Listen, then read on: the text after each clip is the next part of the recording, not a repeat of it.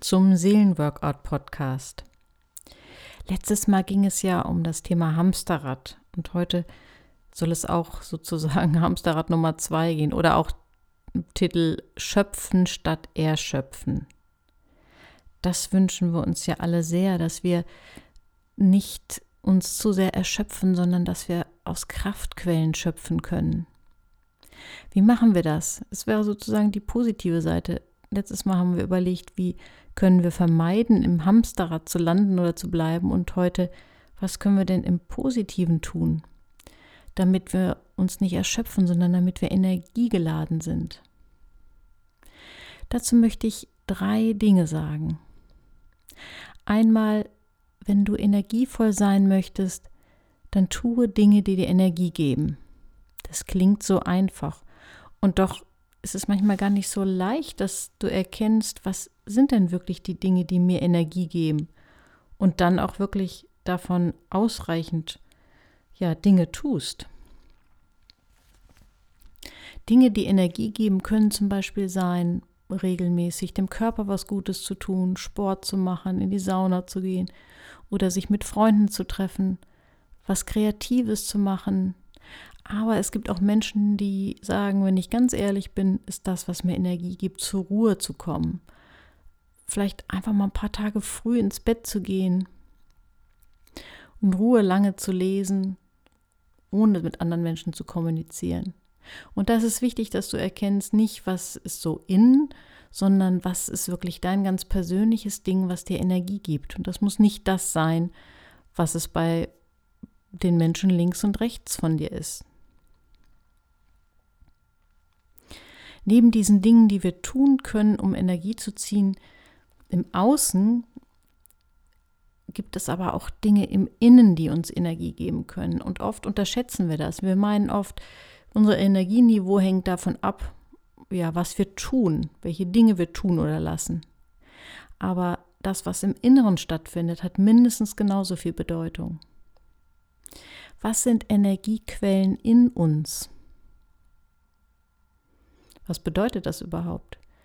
Es bedeutet, dass du dein Innenleben so gestaltest, dass das, was du denkst, was in dir los ist, mit welchen inneren Bildern du befasst bist, das natürlich auch ganz enorm Einfluss hat auf dein Energieniveau. Bin ich zum Beispiel mit positiven oder mit negativen Bildern von mir selbst beschäftigt? Denke ich von mir selbst, sehe ich mich selbst als die ausgebrannte Mutter, die mit hängender Zunge irgendwie immer allen Ansprüchen hinterherhängt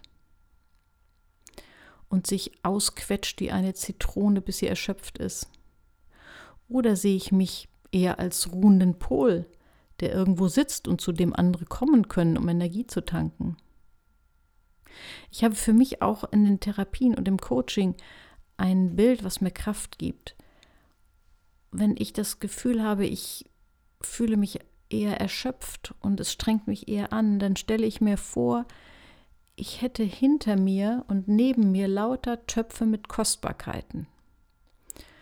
Und dass ich dann dem, dem Menschen, der mir gegenüber sitzt, dass ich sozusagen schöpfen kann aus diesen ganzen Töpfen und äh, Bottichen mit äh, Kostbarkeiten und die stehen mir alle zur Verfügung und ich kann da einfach reingreifen und gucken, was passt und etwas rausgreifen und weitergeben. Dieses Bild hilft mir, mir vorzustellen, ich habe alles an Reichtümern, an Kräften, an wichtigen Dingen schon um mich herum und ich brauche nur reingreifen und es weitergeben. Also das ist für mich so, der, dieses Bild ist für mich ganz persönlich der Inbegriff von Schöpfen nämlich aus der Fülle, im Gegensatz zu Erschöpfen, wo ich das Gefühl habe, ich muss irgendwas aus mir rausquetschen. Und allein dieses Bild gibt mir dann, wenn ich das Gefühl habe, mich zu verkrampfen, wieder die Kraft loszulassen, zu sagen, es ist doch alles da. Ich muss nur gucken, was von dem, was in mir und um mich herum ist, jetzt hier passt, was ich weitergeben kann. Auch so Bilder ja von den Dingen, wie sie sind, oder nicht sind, können uns helfen, nicht zu viel Energie zu verschwenden. Also ein anderes Ding ist zum Beispiel, dass ich mich lange Zeit extrem gestresst habe vor Reisen. Und immer mehr, je mehr der, die Abfahrt nahte, unter Druck geriet, weil ich das Gefühl hatte, uh, irgendwas habe ich bestimmt vergessen. Und irgendwann, als mein Mann wahrnahm, dass mir das so geht, hat er einfach mal so ganz nebenbei gesagt, wirst doch klar, immer was, irgendwas vergisst man immer. Und diesen, dieser Satz hat mich so entlastet, dass ich ihn mir dann so ein bisschen zum Motto gemacht habe. Immer wenn ich vor Reisen bei Aufbrüchen unter diesen Druck gerate, sage ich mir immer, ja, ist doch klar, irgendwas vergisst man immer. Und ganz ehrlich, es ist ja auch wirklich so. Irgendeine Kleinigkeit, wenn man Glück hat, oder was nicht ganz so Kleines, wenn man Pech hat, vergisst man immer. Also stelle ich mich jetzt eigentlich mehr drauf ein und dann ist ein bisschen Druck weg. Stelle mich drauf ein, irgendwas wird immer vergessen, es wird immer unperfekt sein. Und dann kann man sich das im Urlaub vielleicht auch noch kaufen. Man, ich gehe jetzt einfach immer davon aus, irgendwas werde ich vergessen haben. Oder auch vor Seminaren. Hm? Klar, da gibt es so viel zu organisieren. Auch da sage ich mir jetzt immer, klar, irgendeine kleine Panne wird es sowieso geben. Also brauche ich mir auch keinen Druck machen. Ich tue so gut es geht, werde ich mich vorbereiten, aber es wird sowieso irgendwas unperfekt sein. Und Stichwort Seminare. Da habe ich für mich noch eine andere Hilfestellung, ein inneres Bild, was mir Kraft gibt. Am Anfang meiner Seminartätigkeit hatte ich ganz oft das Gefühl, oh, da kommen diese Leute und ich stehe dann vor denen und ich soll denen dann was geben. Ähm, und die nehmen was von mir. Puh, hoffentlich kann ich das, hoffentlich schaffe ich das. Und irgendwann wurde mir klar, dass, dass man das auch in einem größeren Zusammenhang sehen kann. Nämlich, es ist ja sowieso ein Geben und Nehmen und ich habe vielleicht ein bisschen andere Position, weil ich da vor der Gruppe stehe, aber letztlich geht es auch da um Geben und Nehmen und seitdem sage ich mir immer, wenn dieses Unwohlsein vor Seminaren kommt, sage ich mir immer, ich bin gespannt, was diese Leute, diese Menschen mir geben können und wir helfen uns gegenseitig. Wir helfen uns gegenseitig, so viel wie möglich von diesem Seminar zu profitieren. Dieses Bild, mich eher als Teil der Gruppe zu sehen, so nach dem Motto, wir helfen uns gegenseitig und wir haben das gemeinsame Ziel, von diesem Seminar zu profitieren, das gibt mir richtig Kraft und nimmt Ängste. Also das waren jetzt persönliche Beispiele. Bei dir sind das wahrscheinlich ganz andere Themen. Aber ich wollte damit nur deutlich machen, welches innere Bild wir haben oder welche inneren Sätze, Glaubenssätze wir uns sagen, welche inneren Mottos wir haben, hat ganz entscheidend Einfluss darauf, wie wir uns fühlen. Das sind die inneren Kraft- und Energiequellen. Und die zu entwickeln ist genauso wichtig, wie dass wir im Außen genug Dinge tun, die uns gut tun, die uns Energie geben.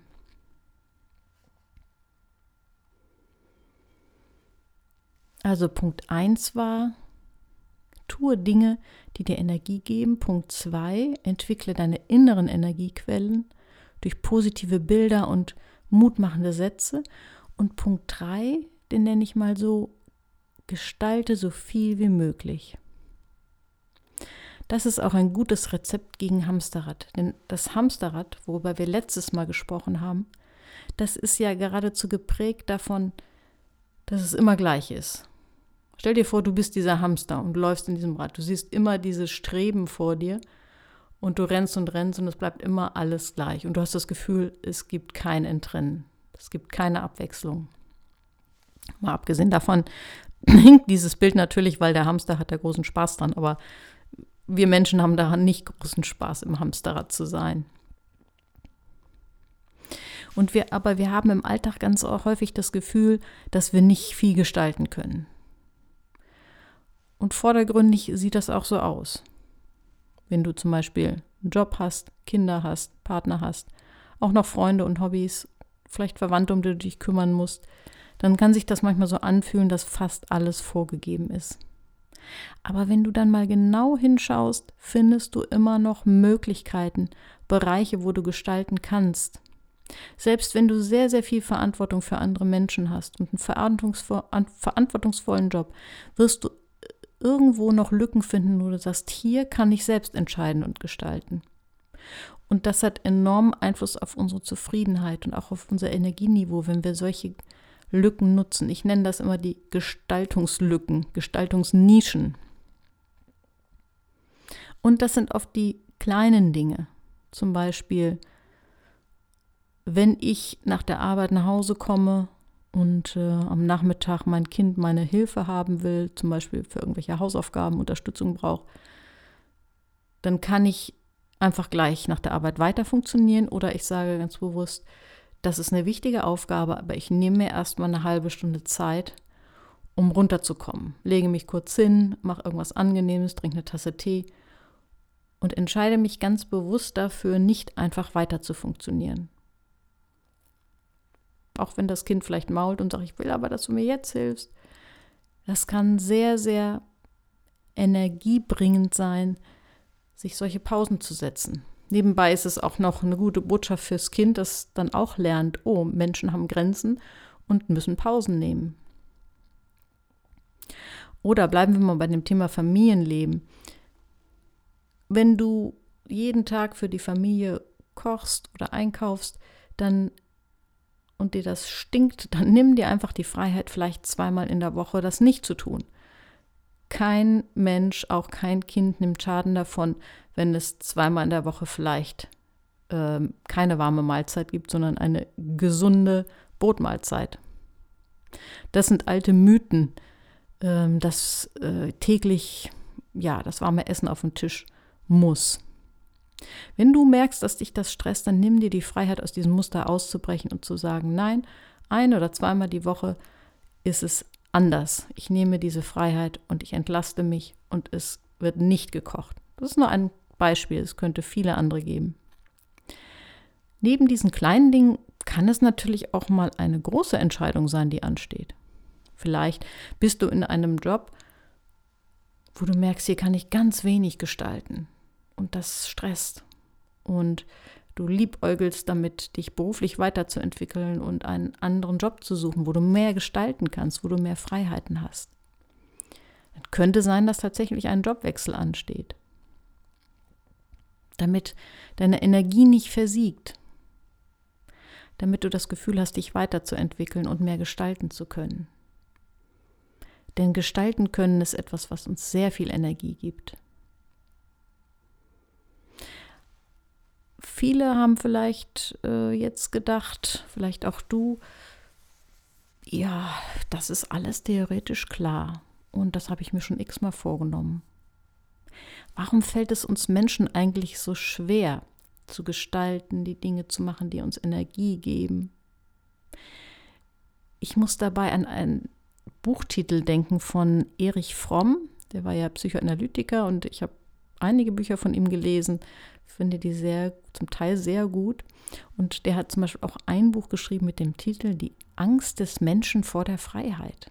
Und ich glaube, da ist was dran.